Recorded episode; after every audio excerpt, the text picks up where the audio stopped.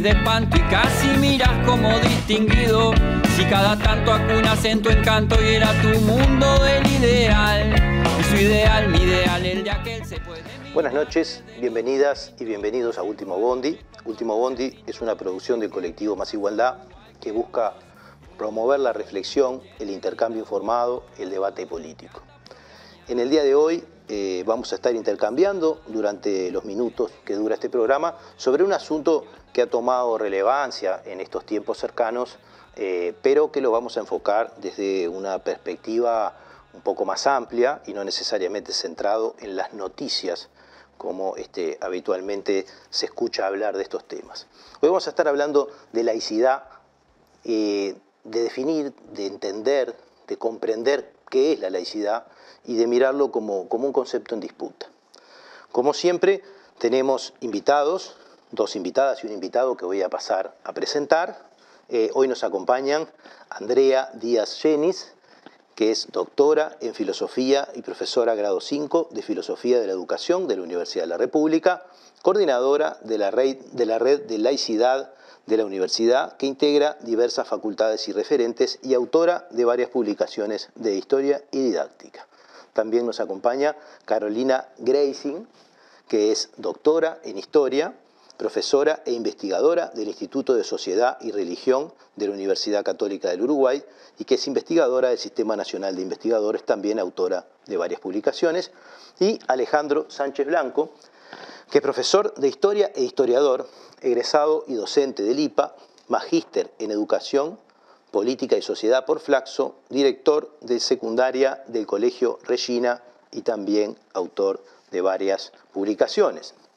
Para comenzar eh, este primer bloque, vamos a, pedir a, las invitadas y al invitado que nos ayuden a, entender un poco de qué estamos hablando, como siempre, y bueno, a preguntarles qué es la, laicidad, este, de, qué, de qué hablan quienes hablan de laicidad ¿verdad? Este, y bueno, un poco que, nos ilustren en las distintas dimensiones del concepto.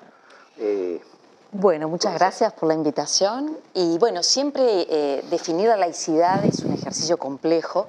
Hay quienes hablan de la laicidad, quienes hablan de las laicidades.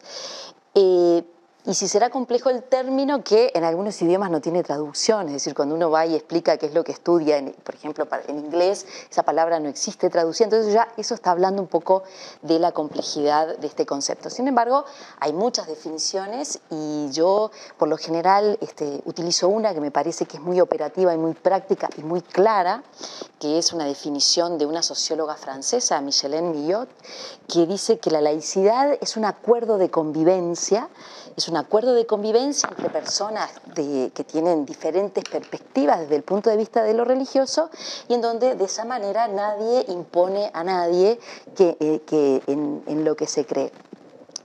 Y ese acuerdo de convivencia o esa convivencia eh, se garantiza por medio de eh, una separación de la Iglesia y el Estado, por medio de, por medio de un Estado neutral en materia religiosa, eh, a través de, digamos, eh, asegurar la igualdad en el tratamiento de las diferentes religiones y, por supuesto, en el desarrollo de la libertad de conciencia y de religión.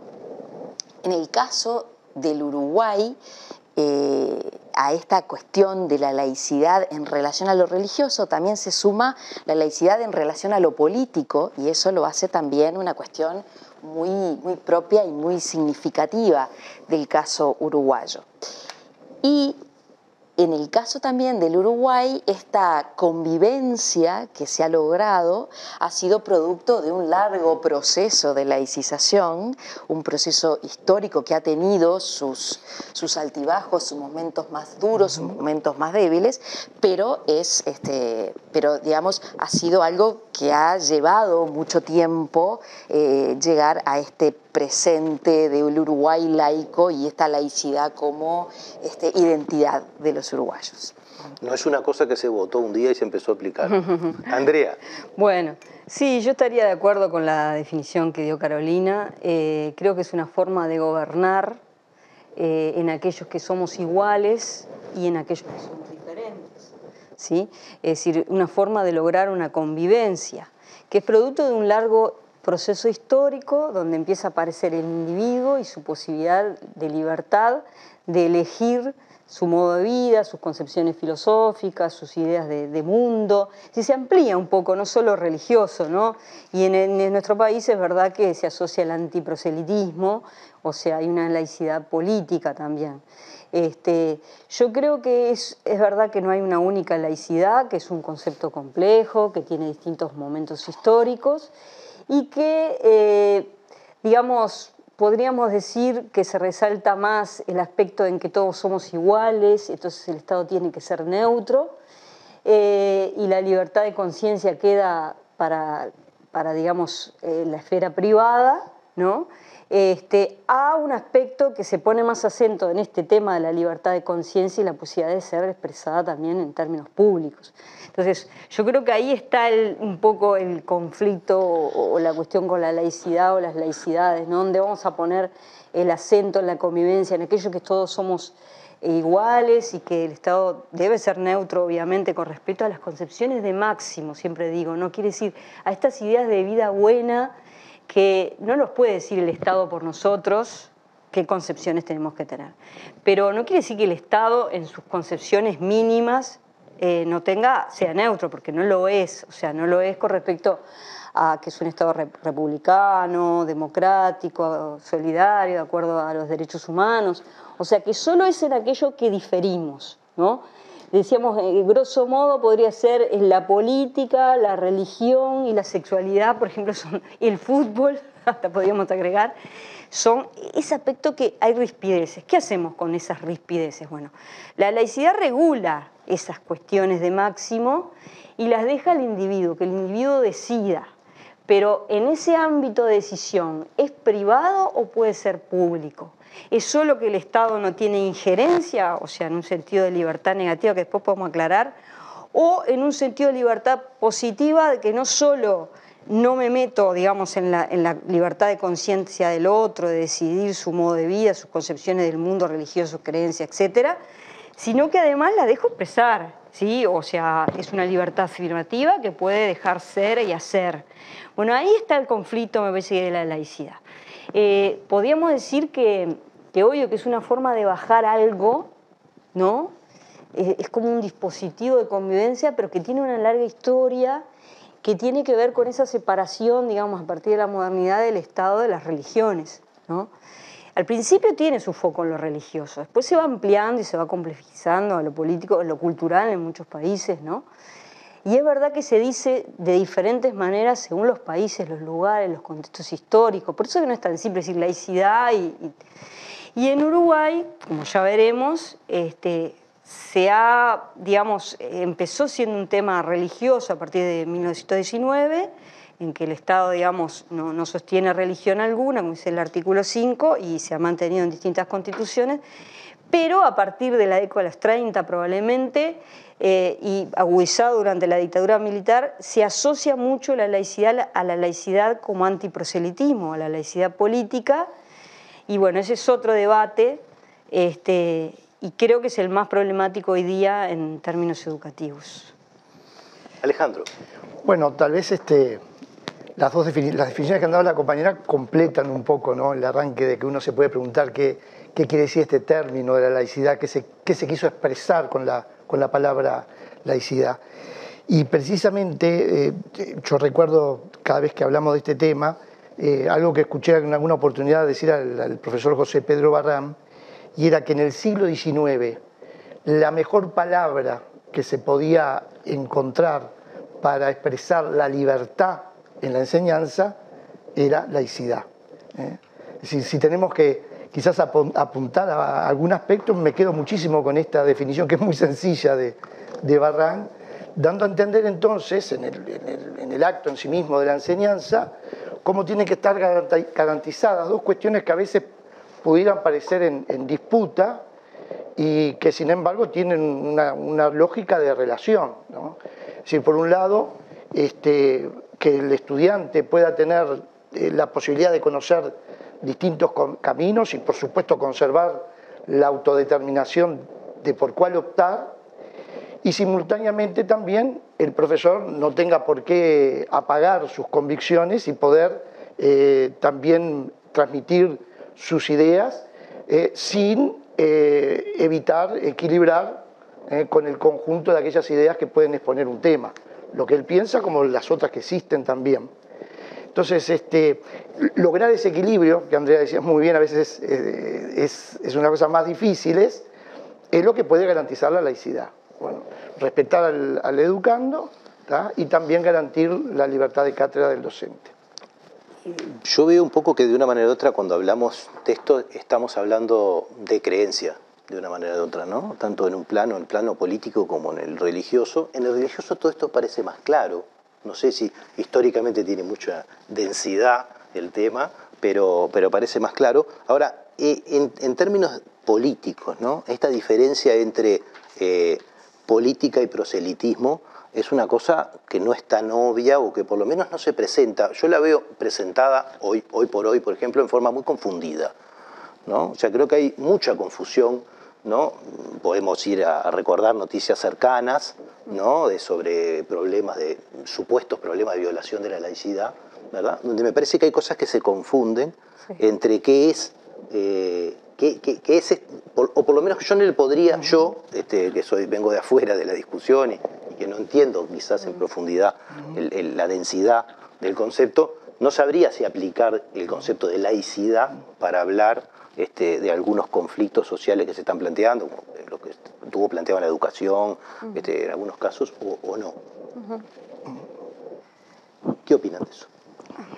Bueno, claramente, eh, como tú señalabas, si uno mira la, la cuestión de la laicidad y la educación en una perspectiva amplia, y uno va y uno ve los conflictos que hay, que hay, hoy en día y va a mirar un poco hacia atrás, ve claramente que, bueno, en el pasado sí la tensión era, o sea, la violación a la laicidad tenía que ver con una cuestión religiosa y ahí es más claro poder identificar este, el problema, cuando hay una connotación religiosa.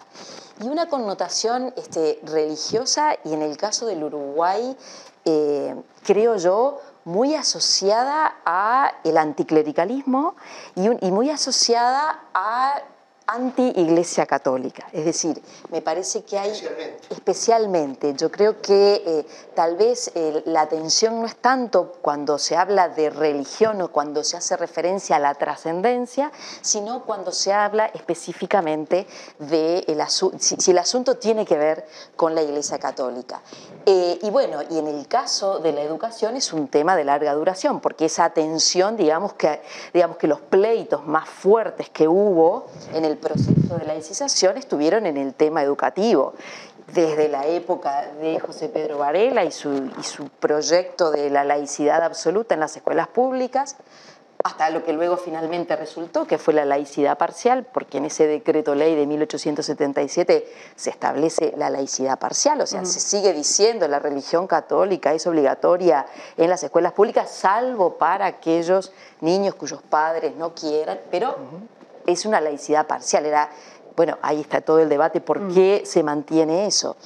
Luego, recién en 1909, ¿no? definitivamente queda excluida la enseñanza religiosa de las escuelas públicas, pero con eso no terminó el pleito por la, por la educación y la presencia de la Iglesia Católica y el Estado, porque luego ya no sé, ya eh, claramente el tema de la enseñanza religiosa en las escuelas públicas estaba laudado por la ley, sin embargo aparecieron otros asuntos, como por ejemplo el de la libertad de enseñanza, ante proyectos de monopolio estatal de la educación. Tenemos que pensar, principios del siglo XX, estamos en un contexto del vallismo, de, una, de posturas anticlericales, y yo creo que esa mirada anti-iglesia católica es parte de esa, como ese Caetano, vallistización que heredamos. Vamos eh, sucintamente, volviendo a la pregunta que les hacía para volver a esta en el segundo bloque y ya continuar con, la, con la historia. Pero, pero quería alguna reflexión más sobre este problema de proselitismo y politización y, y, política. ahí se más a lo religioso. No, no, pero bueno, esto está muy, ¿no? es muy difícil de sacar una cosa de la otra. Este, Sí, esto es una característica, yo creo, bastante particular del Uruguay Este, algunos lo, asocian a partir del 35, la dictadura de Terra, este, y, pero que se agudiza durante la Guerra Fría, la dictadura militar, se asocia al anticomunismo. Pero yo creo que el tema hay que aclarar lo de antiproselitismo, ¿no? Es decir, proselitismo que es buscar, usar, digamos, la, función pública para buscar prosélitos a una religión o a una este, política o creencia, ¿no? Eh, entonces es un acto premeditado, intencional, que yo voy a la clase a buscar a que piensen para mi partido, digamos. Entonces yo digo, ¿cuál es el partido que juega el profesor? Para mí es el partido de la cultura. Entonces, siempre influye el profesor. Es imposible, una cosa es que el Estado sea neutro, pero el individuo nunca es neutro. Vamos a aclarar, Estado es neutro en los máximos, pero el individuo tiene máximos, tiene ideas de vida buena, y eso, aunque no las diga, se les va a notar. Ahora, otra cosa es que yo, por ejemplo, tengo una cruz y diga soy cristiano, ¿sí? Este, otra cosa, y así no tenga la cruz, vaya a ser a buscar cristianos a la clase a que se conviertan, es otro acto, ¿sí? Una cosa es que yo tengo una posición, por ejemplo, política contra el neoliberalismo y desde ahí critique el nuevo, por ejemplo, reforma de la enseñanza, desde ahí, ¿no? Es decir, yo tengo una posición, pero dejo, instalo, si soy profesor, instalo las otras posturas, porque hay que decir que a partir de la ley del 2008, 18.437, eh, por primera vez aparece una idea de laicidad asociada a pluralidad de enfoques y debate democrático de posturas. Por lo tanto, la laicidad no es callar, ¿sí? es que esa pluralidad aflore. Y el individuo, el individuo nunca es neutro. Eso, eso es una mentira así de base. Este, y además tiene el derecho de expresar su posición, porque una cosa es político partidario también, y otra es política. Existe la libertad sindical, gremial, de exponer posiciones, ¿no? Exponer posiciones es una cosa, Ahora, ¿cuál es el camino ya de usar eso para que los otros se conviertan, a mi punto de vista? Ahí sería el proselitismo. Entonces yo creo que este, hay un, yo estoy de acuerdo con el profesor Alejandro cuando dice que el profesor, digo, obviamente lo más honesto es que exprese su opinión, la exponga, eh, pero siempre y cuando no la imponga y dé lugar al debate democrático de distintas posturas. ¿Qué influye el profesor? El profesor siempre influye, calle o, no calle, digamos. Puede tener una, metodología en algún momento de callar, sí, para, eh, incluso ser de abogado del diablo y dar una opinión como si fuera de él, pero es de una ironía socrática, ¿no? Para dar lugar al debate. Claro que eso es importante.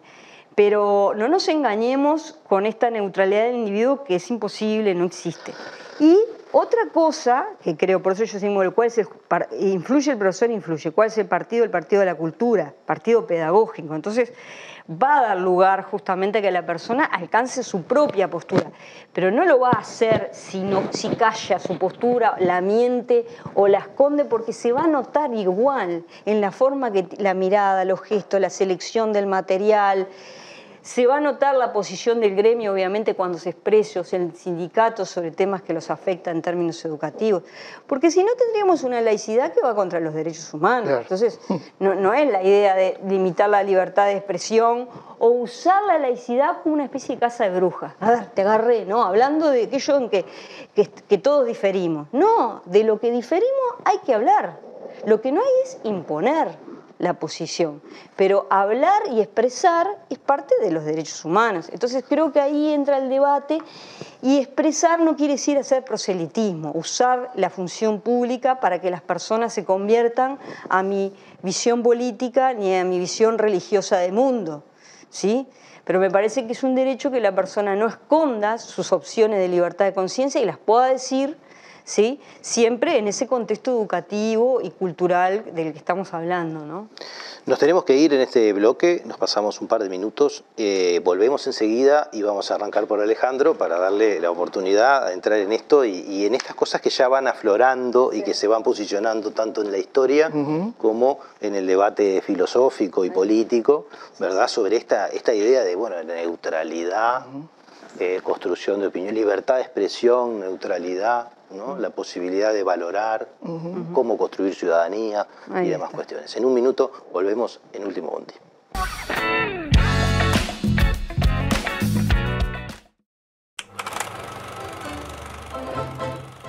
Soy suscriptor de Caras y Careta porque necesito periodismo comprometido, independiente. Te pido que en lo posible te hagas suscriptor, porque hay que luchar contra el blindaje periodístico que existe en nuestro país y que termina pulverizando la libertad de prensa. Gracias y hasta siempre.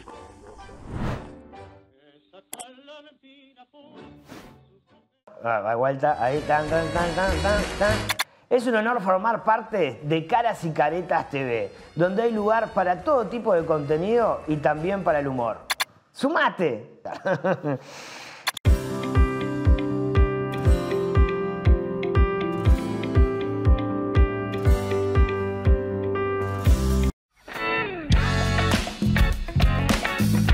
Seguimos en este segundo bloque de Último Bondi. Estábamos hablando de laicidad, un concepto en disputa. Y bueno, le toca a Alejandro para continuar un poco con esta valoración que vamos haciendo, vamos armando este rompecabezas para ir agregando complejidad y comprensión. Bien, este, creo que Andrea estuvo clarísimo en, el, primero sacar la parte del tema no solamente en lo religioso, ¿no? sino llevarnos los temas, las cuestiones político, partidarias, filosóficas, y le puso el acento al profesor, ¿no? Este, hay que mirar el otro aspecto, ¿no? A mí me causa muchísima gracia, trabajo, soy director de un, colegio de adolescentes, ¿no? Mm. Es decir, esa creencia como que el adolescente eh, está ahí como un recipiente vacío, ¿no? En, primer lugar, los adolescentes también tienen o no tienen ideología de acuerdo a lo que la familia, los padres, la madre han hablado. Generalmente son muy reiterativos de lo que los padres y la madre piensan. Tienen posiciones, tienen posturas, pero la sociedad se cuela en todo lo que dicen, en, sus diálogos con los profesores, ¿no? Este, a mí me parece de un inocentismo fabuloso el creer que un profesor va a ir y va a afectar de tal y cual manera, disponer, eh, es más, alcanza con que con adolescentes chicos, con que uno eh, se disponga a tal cosa para conseguir exactamente lo contrario. ¿no? porque es propio del carácter adolescente, la rebeldía, el discutir, ah, eso mismo que dice mi padre, yo no estoy de acuerdo. Es decir, este, es una inocencia eh, así, capital. Más aún en los momentos que hay elecciones, plebiscitos o, lo que fuera, este, el profesor puede querer mostrarse, pongamos, por el momento particular, distante de la cuestión, podría querer tener la intención, los chiquilines se paran y dicen, ¿qué votás mañana? ¿Eh? ¿Qué, ¿Qué, pensás vos de tal cosa? Yo quería ir un poco a que profundizaran un poco más sobre esta otra idea de, la, de la laicidad como diversidad, claro. o bueno, como amplitud, ¿no? Para que se conozcan todas las posiciones. Claro, porque en general lo miramos desde la otra parte, ¿no? Esto lo estoy diciendo porque ocurre, ¿no? Porque, porque ocurre y está bien que ocurra, ¿no? Eh, también eh, los profesores tienen que saber si pasó el de biología, pasó el de historia, pasó el de idioma español, y a todos le están haciendo la misma pregunta, ya en realidad no se trata de eso, se trata de no querer seguir adelante con el curso estudiando lo que tienen que estudiar. Pero se pueden presentar las cosas naturalmente. Y un profesor ahí tiene que encontrar ese equilibrio del cual hablábamos hoy. A mí me parece que eso es, este, es clave. Y también este mismo asunto es lo que después lleva al, otro asunto que es el tema de, aquello que fue pensado en algún momento para la enseñanza, bueno, se lleva a otros campos, ¿no? Lo, que uno podría decir, ah, bueno, la laicidad extendida, ¿eh? extendida a, cualquier terreno, ¿no? ¿Qué viene a ser eso? Mira, un ejemplo muy concreto que a mí me gusta estar poniendo mucho en, estos días, ¿no? No ingreso a la, a la particularidad del conflicto porque tampoco lo conozco de fondo, más allá de que, de que somos vecinos del, Club Villa Española, vimos que hubo toda una movida con este tema, ¿no? Y al principio este, se decía, bueno, por el tema de los desaparecidos y el tema de llevar este, en sus camisetas la imagen eh, que hace alusión a los desaparecidos. Y el ministro sale a aclarar, dice, no, este, no es por el tema de los desaparecidos, es por el tema de la LUC, este, porque también hubo alguna manifestación con alguna cartelería antes de un partido. Y la asociación civil tiene este, determinado que no puede haber eh, manifestación de orden político, etcétera, etcétera. Ese es un típico ejemplo de la laicidad extendida. En lo que empezó en la educación se van a otros escenarios. Y muy probablemente esos estatutos que se van replicando uno a los otros, eh, aunque no hubiera fotocopias, ¿no? que se van este, reiterando, ¿qué, ¿qué quiso decir con que el instituto, el club, deportes o lo que fuera, este, no debe expresarse políticamente, que no debe tener una expresión política partidaria? por las mismas razones que quizás decía hoy Andrea, por el cual había que evitar que todos fueran de determinado partido político. Pero digo una cosa, si el cuadro de fútbol, en este caso Villa Española, que es una asociación civil, porque podría ser una empresa, ¿no? como, como existen ahora en el deporte, y en ese caso la empresa puede decir lo que quiera, y nadie tiene que hablar los estatutos porque la empresa podrá decir lo que se le ocurre. Ahora, como es una asociación civil, no puede hablar de la LUC, bueno, a ver, la Asociación de Escribanos es una asociación civil y se expresó a favor de la LUC. Y este, la Asociación Rural es una asociación civil y se expresó a favor de la LUC. No le intervinieron ninguna. Y no, no intervinieron ninguna. Habría que avisar. Ah, entonces, claro, ¿cómo, es el asunto? Habría que avisar. Estamos hablando siempre de una asociación civil. ¿Cómo es el caso? Entonces creo que en realidad, si es, si es que simplemente se comete un error, es porque lo que estamos equivocados hace tiempo somos los uruguayos acerca de lo que entendemos por laicidad. Y este, e inclusive cómo es que la vemos reflejada en esto de la, de la laicidad extendida.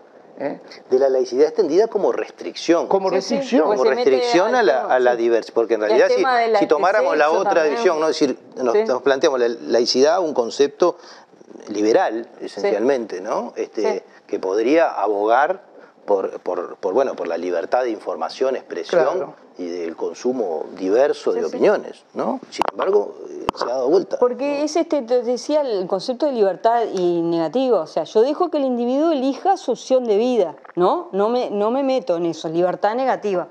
Pero la libertad positiva es la, la posibilidad de pensar y expresar mi, mi, modo de ver el mundo, que es la libertad afirmativa, ¿no? Entonces creo que hay una idea única ahí de libertad, este, que es, restrictiva. Y otra cosa, eh, porque por ejemplo con respecto a la ideología de género también se dijo que violaba la laicidad, se va extendiendo distintos temas, todo lo que está en disputa entra en la laicidad. Pero además fíjate vos que hoy, ¿qué quiere decir lo privado y lo público? Porque hubo mucho lío también con respecto a que, por ejemplo, una cosa, sacaron una foto, un cartel cuando no había alumnos. Pero luego se colgó en el Facebook del gremio y lo vieron los alumnos porque el Facebook es público. Claro. ¿Te referís a la sanción de los profesores de, San, José. Te das cuenta que eh, es imposible porque las leyes no estaban previendo lo que va a pasar en, la confusión terrible que hay entre lo público y lo privado hoy día porque yo soy una persona pública en mi institución, pero si cuelgo una cosa y están los alumnos y pueden acceder, eh, pero yo tengo derecho a decirlo en mi espacio privado, digamos, y no se me puede, este, digamos, imputar un delito porque yo lo digo, porque pasa a ser público, porque no es tan fácil separar lo público y lo privado hoy día. Entonces, de cualquier manera, la gente accede a cantidad de información que, por ejemplo, pasó con la maestra también, que se exponía de cierta forma en sus redes y después la terminaron expulsando de un liceo, sobre pretexto de que los niños entraron en las redes y la vieron con determinadas actitudes o... ¿Te das cuenta que es absurdo? A nadie se le puede imputar, por más que uno le pueda decir, ¿qué haces haciendo eso? ¿No te das cuenta? Uno puede personalmente aconsejar o decir, ah, eso no es una actitud correcta, pero quiero decir, es un tema personal, no se le puede imputar a la maestra por algo que hace en sus redes privadas, porque es lo mismo que yo lo hiciera en mi casa, cuelgo una cosa. Pasó también una vez que una, una profesora estaba durante la pandemia dando clase y tenía un, cartel del Frente Amplio, ¿no? Entonces se le acusó de violar la laicidad. Pero resulta que esa mujer está dando clase en la casa, ¿no? Eh, el otro día a mí, por ejemplo, por casualidad, estuve hablando de la laicidad, me pidieron y me di cuenta que yo tenía atrás de casualidad, porque había estado viajando por esos lados, digamos, una imagen de Buda, no porque sea budista. Y yo, ¿qué hago yo hablando de la laicidad? no me iba a si estoy en mi casa, ¿no? Este, pero nadie se dio cuenta porque como era de Buda, ¿viste? No, Proselitismo hinduista. Pero te das cuenta que este, es absurdo, o sea, ya dejemos eso. Yo porque tengo una imagen de Buda, no estoy haciendo proselitismo del budismo, es un cartel que está ahí, ¿no? Este, creo que, habría que especificar bien lo que es proselitismo, ¿no? Este, y también referido al proselitismo político partidario, porque si no, eh, y religioso, porque el político es imposible, porque educar, eh, la educación es política, es toma de posición frente a las cuestiones del mundo. Eso está inscripto desde las políticas educativas, en la forma de concebir la educación. O sea, no es neutra la educación, hay selección cultural, hay selección de saber, y eso mismo es político. Entonces, el profesor es imposible que no haga política en ese sentido, ¿no? Carolina. Un chiquito, este, ahora que está la polémica sobre las competencias y todo lo demás, ¿no? Uno va a las competencias sociales y a la larga es una definición política de lo que se espera del alumno, un alumno crítico, que se involucre con el medio, que logre eh, ser este, solidario con los demás. O sea, está hablando de la vida cotidiana y de cómo tiene que actuar. A la larga es la acción política, ¿no? el habitante de la polis, preocupado por la polis. Claro, y eso es todavía más complejo, lo de las competencias que después podemos hablar. Sí, dejemos a Carolina. como, reclame. se, puso apasionante.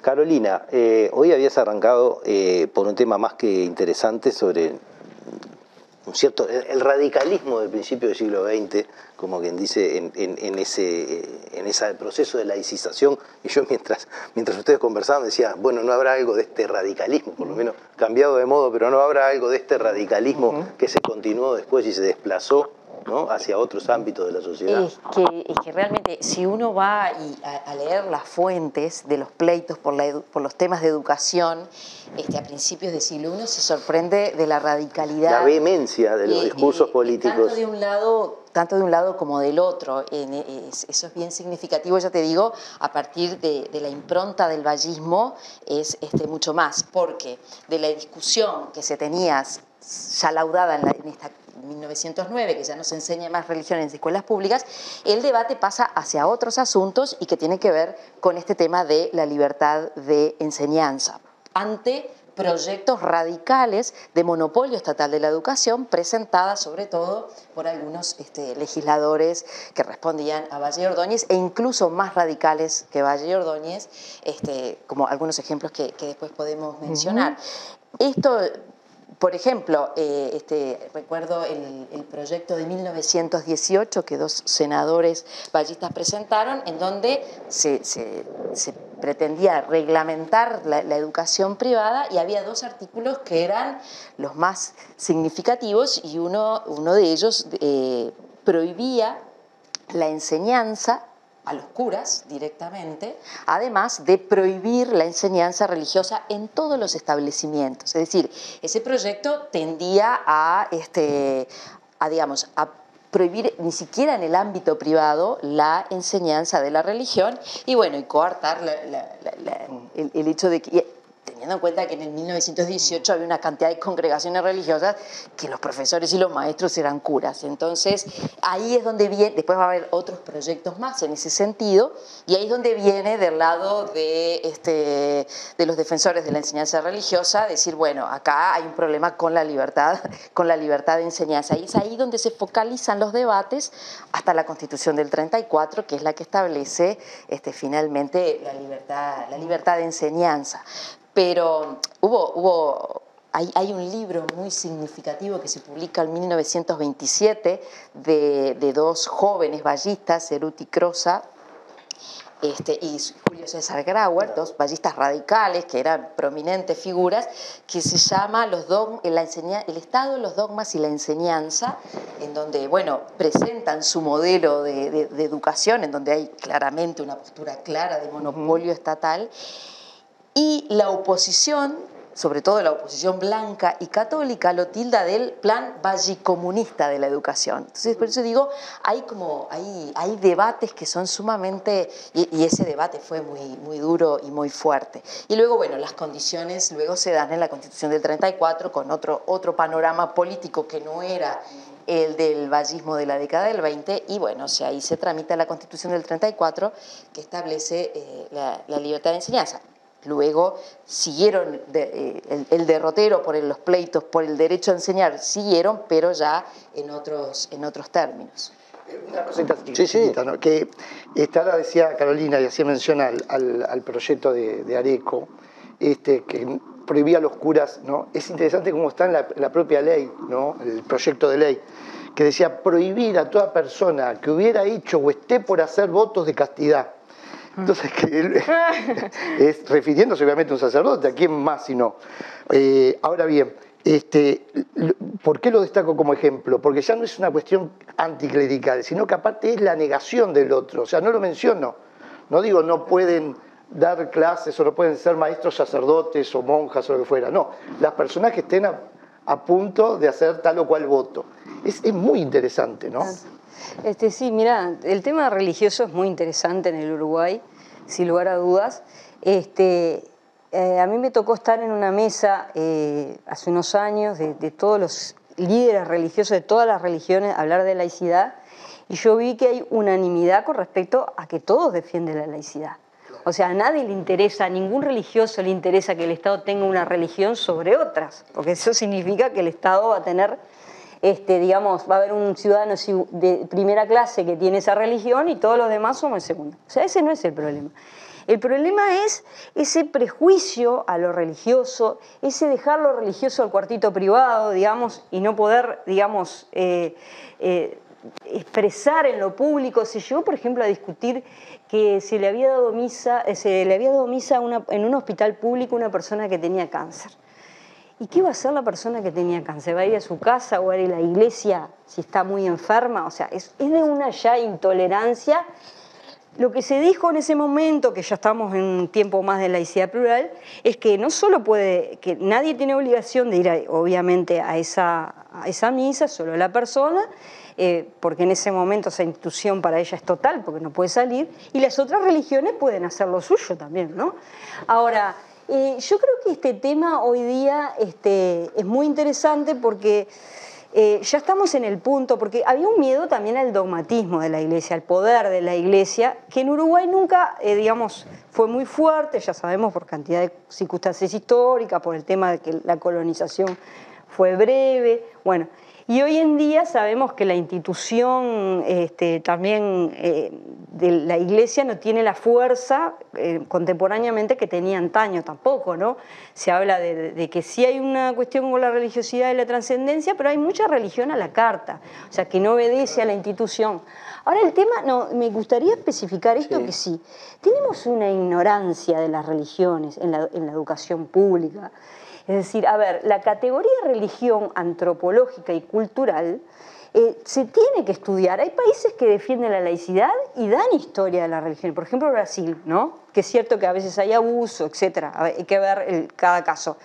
Pero, ¿por qué no estudiar el fenómeno religioso cuando influye tanto en nuestra época y para entender los fenómenos culturales y sociales. Yo creo que ya estamos en un punto en que podemos rever eso de la enseñanza religiosa en términos no confesionales, ¿eh? sino en términos de categorías culturales, antropológicas, filosóficas, para entender el fenómeno religioso.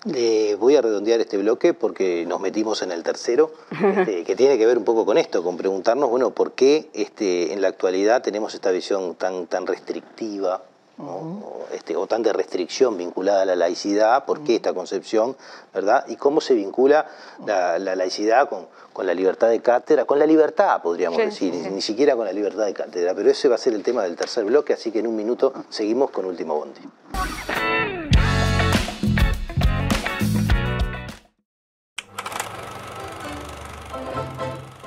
Soy suscriptor de Carlos y Careta porque necesito periodismo comprometido, independiente.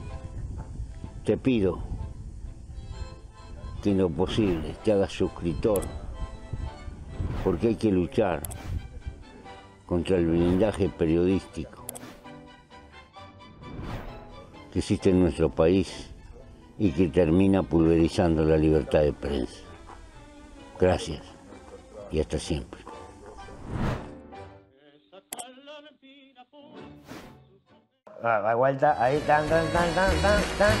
Es un honor formar parte de Caras y Caretas TV, donde hay lugar para todo tipo de contenido y también para el humor. ¡Sumate!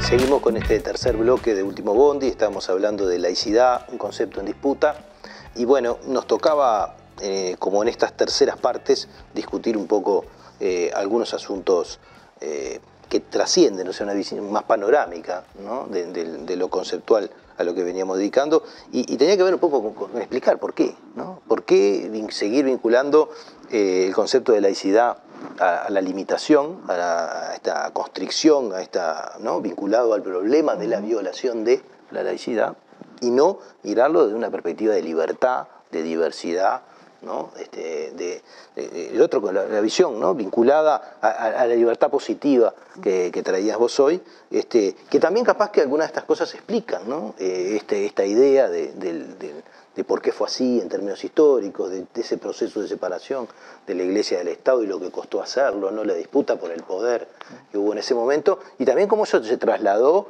a, la disputa política en años recientes, donde se instauró también tan fuertemente esta idea de laicidad como, como este, como limitación a todo lo político, no necesariamente a, lo político partidario o al proselitismo, y con ello poner entre comillas la construcción ciudadana, ¿no? especialmente en la educación, pero no solamente, porque uno se podría pensar este, que este tema de la laicidad, este, se, bueno, en su momento estuvo el conflicto de las cruces en los hospitales este, hace, hace muchos años, pero podríamos discutir hasta en qué medida no tendría que discutirse adentro de, la propia formación, incluso militar, ¿no? este, la discusión sobre la laicidad.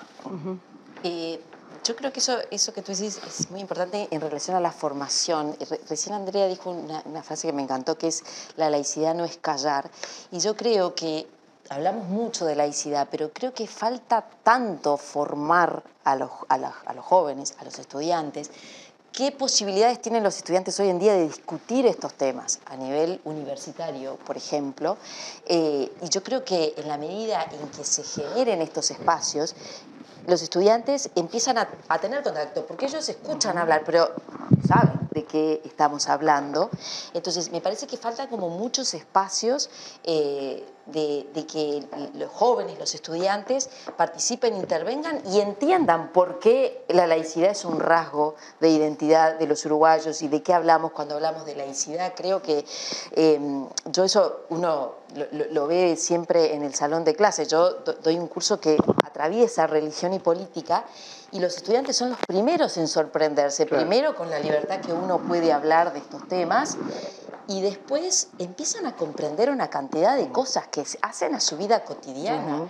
Un estudiante me decía, yo paso todos los días por la cruz, nunca me puse a pensar que hacía esa cruz parada ahí. O sea, hasta ese tipo de cosas que me parece que hace, hace muchísima falta generar espacio. Se hablan de muchos temas, bueno, pero focalicemos en esto y en ver, eh, capaz que Molino, para bueno, no sé el dicho, pero digo, para tu molino. Claro, pero, pero poder este, ver a través de la historia cómo se fue en el Uruguay gestando, porque también hay, hay un relato hegemónico y una mirada muy laica de la historia del Uruguay que ha dejado de lado temas que tienen que ver con la trascendencia en todo sentido, religión católica, protestantes, la comunidad judía, no sé, no hay, no hay conocimiento de eso. y si uno va a mirar para atrás y observa cómo se jugaron algunas cuestiones en algunos momentos de la historia, clarifican muchísimo nuestro presente, entenderíamos mejor muchísimas cuestiones. Y yo creo que es es una necesidad que, tiene eh, la, educación y sobre todo la educación terciaria de formar en estos, en estos temas, de no dejar que sea algo, este, bueno, que es cuestión, no sé, de, lo privado, como tú decías, ¿no? Y no me refiero a, temas religiosos este, vinculados a religiones reveladas, o sea, la trascendencia en general, es una componente del ser humano de la prehistoria. Entonces, bueno, estimulemos a Vos traías un poco recién esta, esta, idea en el fondo de las religiones y del conocimiento, vos traías ahora la trascendencia, este, eh, vos traías también en algún momento la, posibilidad de construir sentido ¿no? y de la libertad en ese sentido. Creo que también en el Uruguay hemos, hemos puesto la ciencia este, como algo este, en, un cierto pedestal en relación a las creencias, desconociendo nuestra creencia sobre, este, sobre la ciencia también. Hay una cuestión bien importante que es eh, este tema de que la educación es un lugar justamente que se da, un lugar aparte en la sociedad que debería estar no impregnado de utilitarismo, pragmatismo, economicismo, etcétera, etcétera. Y es un lugar de ocio para el estudio, de ocio para, entre comillas, en, su raíz griega, ¿no? Escolé. Es un lugar justamente para, para, la libertad, en el sentido de poder discutirlo todo, como dice Derrida, la universidad sin condición, ¿no? Claro que hay ámbitos que tienen muchísimo más libertad de cátedra, como el ejemplo de la universidad pública, que debería ser el lugar eh, donde más los profesores tienen más posibilidad de discutirlo todo, porque, porque es autónoma la universidad, del poder político de turno, digamos, y por otro lado, este, eh, el, universitario investiga, o sea, da no solo de acuerdo a planes y programas preestablecidos, como podría ser en primaria o secundaria, e incluso formación docente, sino que da lo que es producto de su investigación. Y un, investigador debe poder tener libertad para pensar, eso ya lo había dicho en el siglo XVIII, cuando describía qué es la ilustración Kant, ¿no? O sea, atrévete a pensar, tiene que haber un lugar que, sea susceptible de pensarlo todo, aparte de lo que se concibe que en el statu quo, porque si no, ¿cómo evolucionan las sociedades? Entonces, eso es un primer punto importante. Y eso tiene que ver con la amplitud de las fuentes culturales. Hoy en día se ha cuestionado mucho la colonización del saber, porque ¿qué es lo que enseñamos? Bueno, el saber legitimado científico, no todo, sino lo que finalmente triunfa como paradigma científico, este, que aparte está vestido de neutralidad técnica. También, que sabemos que no lo es, ¿no? que está influido por la sociedad, por la política, que no es neutro, ¿no? que es una, una verdad intersubjetiva, acordada y que está atravesado por relaciones de poder pero también hay otros saberes, hay saberes populares, hay saberes de otras culturas ancestrales, indígenas, africanas, saberes populares. Está el saber de las mujeres, que poco lugar tiene. Uno se pone, yo que soy filósofa toda mi vida, eh, mi, mi, preparación fue de, no sabía que existían algunas filósofas mujeres, pero hay un montón que quedaron oscurecidas en la historia. Está el saber de nuestros pueblos, porque tiene dominancia el saber europeo norteamericano sobre el saber latinoamericano uruguayo. Entonces, si hablamos de laicidad, hablemos en serio, es la pluralidad de las fuentes culturales. ¿Y qué desarrolla la autonomía? ¿El callar la pluralidad o el habilitarla? Obvio, cualquiera puede responder que habilitarla. Entonces, habilitémosla en serio. O sea, esa idea de que la neutralidad y callar y eso eh, propicia eh, la, libertad, la libertad afirmativa de poder decir, ser y hacer lo que se es, es muy lejos de, Y otra cosa que te quería aclarar, que me parece interesante también, es el lugar de lo común la educación, por lo menos la educación en sentido público, es el lugar de lo común que se puede dar también en, el aspecto privado, es lo que tiene de público, es el lugar de lo común. Y por lo tanto no es el lugar para replicar la particularidad de las creencias. O sea, por ejemplo, cuando se habla del PIN parental, a, mis hijos no me gusta que le hablen de la diversidad sexual. Perdóname. O sea, acá esto es la educación pública, no vamos a replicar la moral de tu casa. Justamente si quieres que tu hijo sea autónomo, tiene que poder escuchar la pluralidad de concepciones sobre sexualidad, ¿no?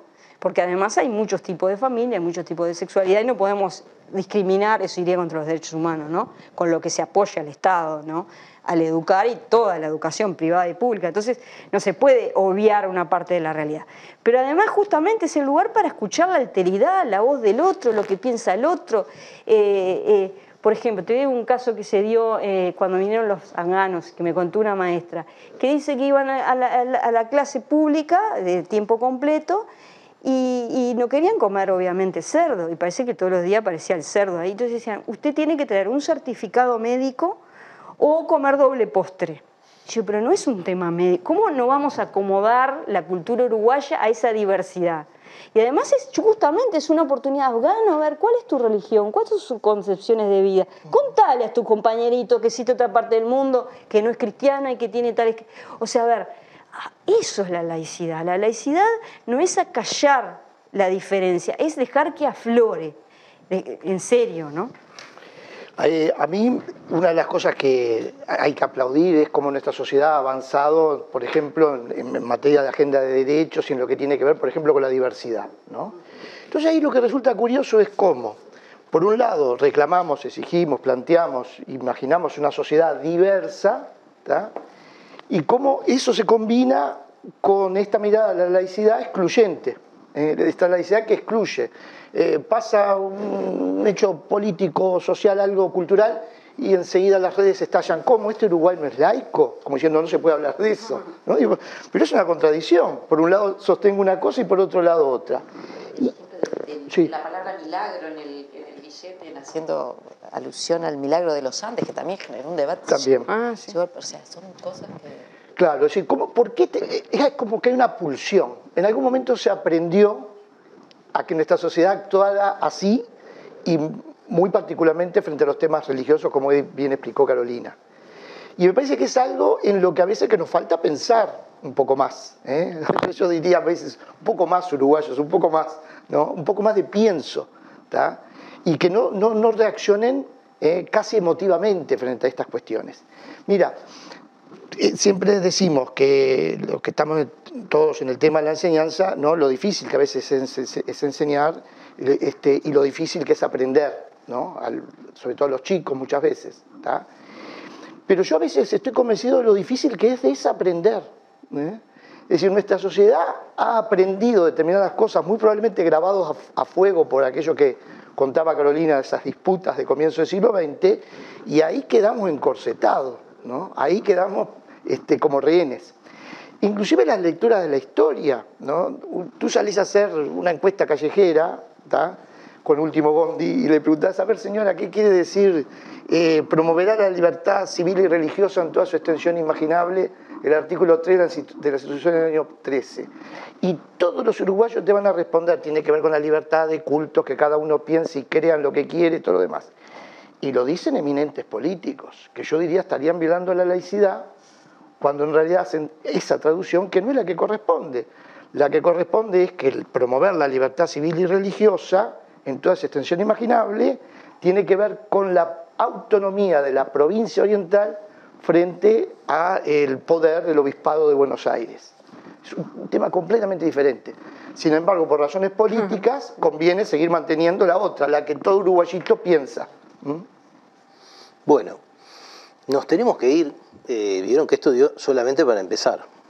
este, creo que, ha sido un gran aporte para para pensar, para defender la laicidad, ¿no? Para defender, pero desde una perspectiva bastante distinta a las que, por lo menos los no iniciados, estamos acostumbrados a escuchar, ¿no? Y a ayudar a problematizar eh, lo que viene siendo muchas veces noticia en nombre de esto que no tiene mucho que ver con las libertades positivas y que tiene que ver, sí, este, con no llegamos a ver los intereses, por decirlo de alguna manera, muy complejos, ¿no? Que están atrás, no se puede tener una mentalidad paranoica en esto de que no, esto es todo predeterminado, pero sí es verdad ¿no? de que este, un conflicto de tensiones históricas que, que, han devenido y que han pasado por momentos donde se han implantado en la matriz cultural nuestra, ya sea este, este radicalismo del siglo XX y este otro radicalismo de fines del siglo XX contra lo político, por decirlo de alguna manera, este, que también quedó, yo creo que es una reminiscencia ¿no? de, épocas autoritarias donde hablar de política era violar la laicidad. ¿verdad? Así que bueno, eh, muy agradecido, eh, la verdad que fue un gusto compartir estos minutos y bueno, nosotros nos tenemos que ir y nos vemos el próximo martes en otra propuesta de Último Bondi. Buenas noches.